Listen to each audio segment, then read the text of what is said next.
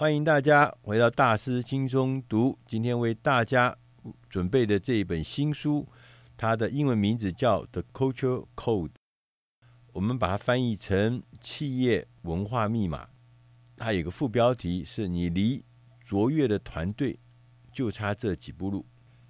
这本书的作者叫丹尼尔·科伊尔，他是一位畅销的作家。同时，他也是职棒大联盟克利夫兰印第安人队的顾问，他也是户外杂志的特约编辑，ESPN 体育频道增强纪录片的撰稿，同时是顾问。呃，所以这位丹尼尔·科伊尔，他的这个经历看起来是跟这个人的超越自我，还有团队的一些表现是很有紧密的关系的。作者在一开始的时候就开宗明义的告诉我们说，我们都知道团结的力量大，驱动团体表现最强大的动力就是大家同心协力的文化。但是你要如何在团体中建立卓越的文化，维持卓越的文化，或是强化目前已经存在的文化呢？我们传统的认知里面，我们认为文化是一种软体，是存在团体中的一种特别而且微妙的特质，其中包含了核心价值、道德伦理、正直、信任、诚实、尊重、使命、目标等等这些正面的一些元素。但问题是如何来创造这个软体呢？因为这些字眼很深奥。抽象，看起来我们听得懂，但是真的做起来的时候又不知道要如何下手。有的人甚至认为说，打造文化是很神秘的，很不容易的。作者丹尼尔就说：“他说，原本呢，他致力研究个人的天赋才能，他观察在很多那种培育优秀的人才的环境里面，他发现。”这个环境呢，这种环境，譬如像职棒啦、职业棒球啦，譬如像这个运动团体啦，譬如像是大企业，啊，或研究单位，他们其实不只是注重个人的能力，这些优秀的单位呢，还会营造一种团体的文化。他说，打造卓越的文化，更好的方法不是花时间去思考价值，去黏拟使命。甚至提出一些温馨动人的字眼，什么当责啦，什么这些看起来很厉害的东西，而是要了解文化事实上是一种行为模式。你要把团体的文化想成是一组持续会发生的基本信号 （signal） 信号。他说有几个特征，譬如我们彼此信赖、安全。紧密相连，这就是一个基本信号。我们拥有准确无误的资讯，我们共同承担风险，这是信号。我们知道要往何处前进，我们有一致的方向，这是信号。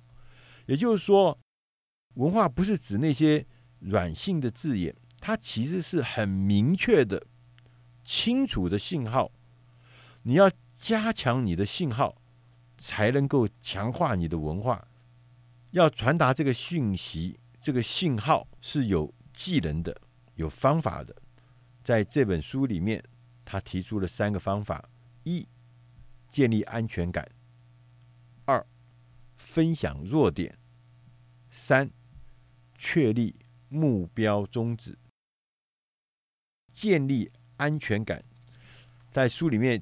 提到一个非常有意思的活动，有一位工业设计师叫彼得史基尔曼，他曾经策划一个叫做“棉花糖”的竞赛，召集了四组人，分别是商学院的学生、企业经理人，第三个是律师，第四个是幼稚园的孩童。注意哦，幼稚园的孩童哦，他们用相同的材料。包含意大利的面条、胶带、棉线、棉花糖，软软的棉花糖，大家都用一样的素材。我们来建高塔，看哪一组的高塔盖得最高，结果竟然是毫无策略、吵吵闹闹的一群幼稚园孩童胜出。你会觉得这个应该不准。事后他们还做了几十次同样的测试，全部结果基本上都是孩童幼稚园那个孩童胜出，而成绩最差的统计下来，大数据分析追下来。是，你猜猜看是哪里？商学院的学生是最差的，他们的平均的那个塔的高度，建一个高塔不到十英寸。幼稚园的孩童每战必胜，他们可以盖到二十六英寸高的高塔。他说：“其实很简单嘛，因为大人在做的时候，他要检查材料，要进行脑力激荡，要分配任务啊。”在你们七嘴八舌思考的时候，小朋友、幼稚园的孩童早就已经开始动手了。他们彼此贴近，他们发现更好的方法的时候，就会甚至还抢走隔壁人的这个材料。为什么？因为他们彼此信任，他们彼此合作，他们没有因为我们的成员比别的团队的成员优秀，也没有比他聪明，但是因为他们合作无间。我们大人、成人，我们总是看重个人的技能。其实，个人技能在这本书的作者他特别强调，并不这么重要。重要的是互动，这是团体的魔力。所以，麻省理工学院呢，人类动力实验室也曾经做过一些成功团体的分析，就研究这个成功团体有什么特质。其中，他们发现。这些成功团体中的成员，他们会描述自己是家庭的一员，是 family，是家庭的一员哦，而多过于 group 是团体的一员。这种归属感是让他变成成功团体的一个重要的关键。那在书里面也说，他说归属感是有因素的，譬如像。每个人平等的立场说话，平等的立场聆听。成员之间，我们用平凡的眼神接触，充满活力的手势来对话。在成员之间，每个人彼彼此之间直接对话，不是只对着领导人说话。注意哦，不是对着领导人说话。成员之间可以随意的私下的交流。从旁的议论，同时每一个成员都觉得我有权利进行探索跟分享资讯。对，你想想看，一个封闭的资讯的单位，怎么可能会有归属感嘛？对，所以分享资讯很重要。那第二个事情讲的叫分享弱点。哎呀，哇，怎么可以分享弱点呢？开玩笑，如果说我分享弱点的话，那不是就让大家都知道我的弱点吗？但是在变成一个有强大的这个正确文化、强大的这个团体中，除了建立安全感，第二个就是要分享弱点。作者认为，其实弱点是可以创造信任的。他形容这是一种叫弱点回圈。当一个人他显示他的弱点的时候，另外一个人。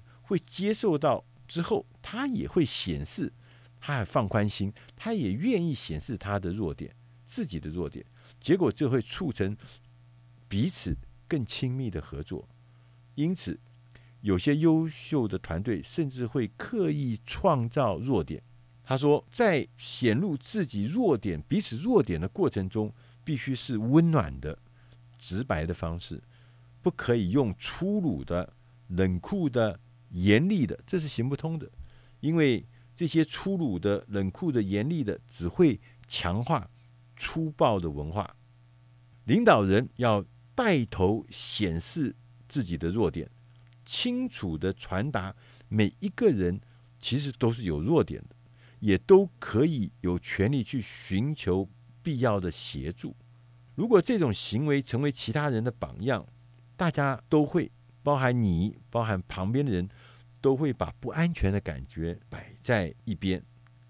大家开始彼此的信任，协助彼此。你想想看，如果大家都不曾显露任何软弱的时刻，人们就会干什么？掩饰嘛，掩盖嘛，掩盖自己的缺点，对不对？因为怕人家看到啊，因为每个人都是这么完美的。那你想想看，这样子怎么可能会创造一个有安全感的团体呢？最后他说，我们必须要确立目标跟宗旨。他说，目标啊，宗旨啊。不是靠一场什么长篇的演说、动人的演说，或者说发出一次性的信号就能达成的。他说：“你必须要在平常的时刻，频繁的让人们感受到，这就是我们工作的原因，这就是我们的目标。它其实是一个很长期的过程，这过程充满了尝试，充满了失败，充满了反省，最重要。”它是一个学习的过程，所有这些宗旨啊是不会平白无故从天上乒铃乓啷掉下来的。它是在团体合作，我们度过难关、对抗这个快速的环境的变迁或者挑战的固进化过程中，不断的被挖掘出来。优秀的团体刻意分享跟寻求能够凸显关键行为。刊入企业标语的一些故事，这些故事呢，是才是真正能够让人家体会我们公司在乎的什么，重要的什么，目标什么，宗旨什么。那我们在各式各样的场合，要常常的让同仁能够从故事中，从这些宗旨中明白什么事情是我们在乎的，让团体的成员能够真实感受到价值跟目标。以上这本书《企业文化密码》的 Culture Code 是出自《大师轻松读》第六百七十三期，希望对你有用，谢谢。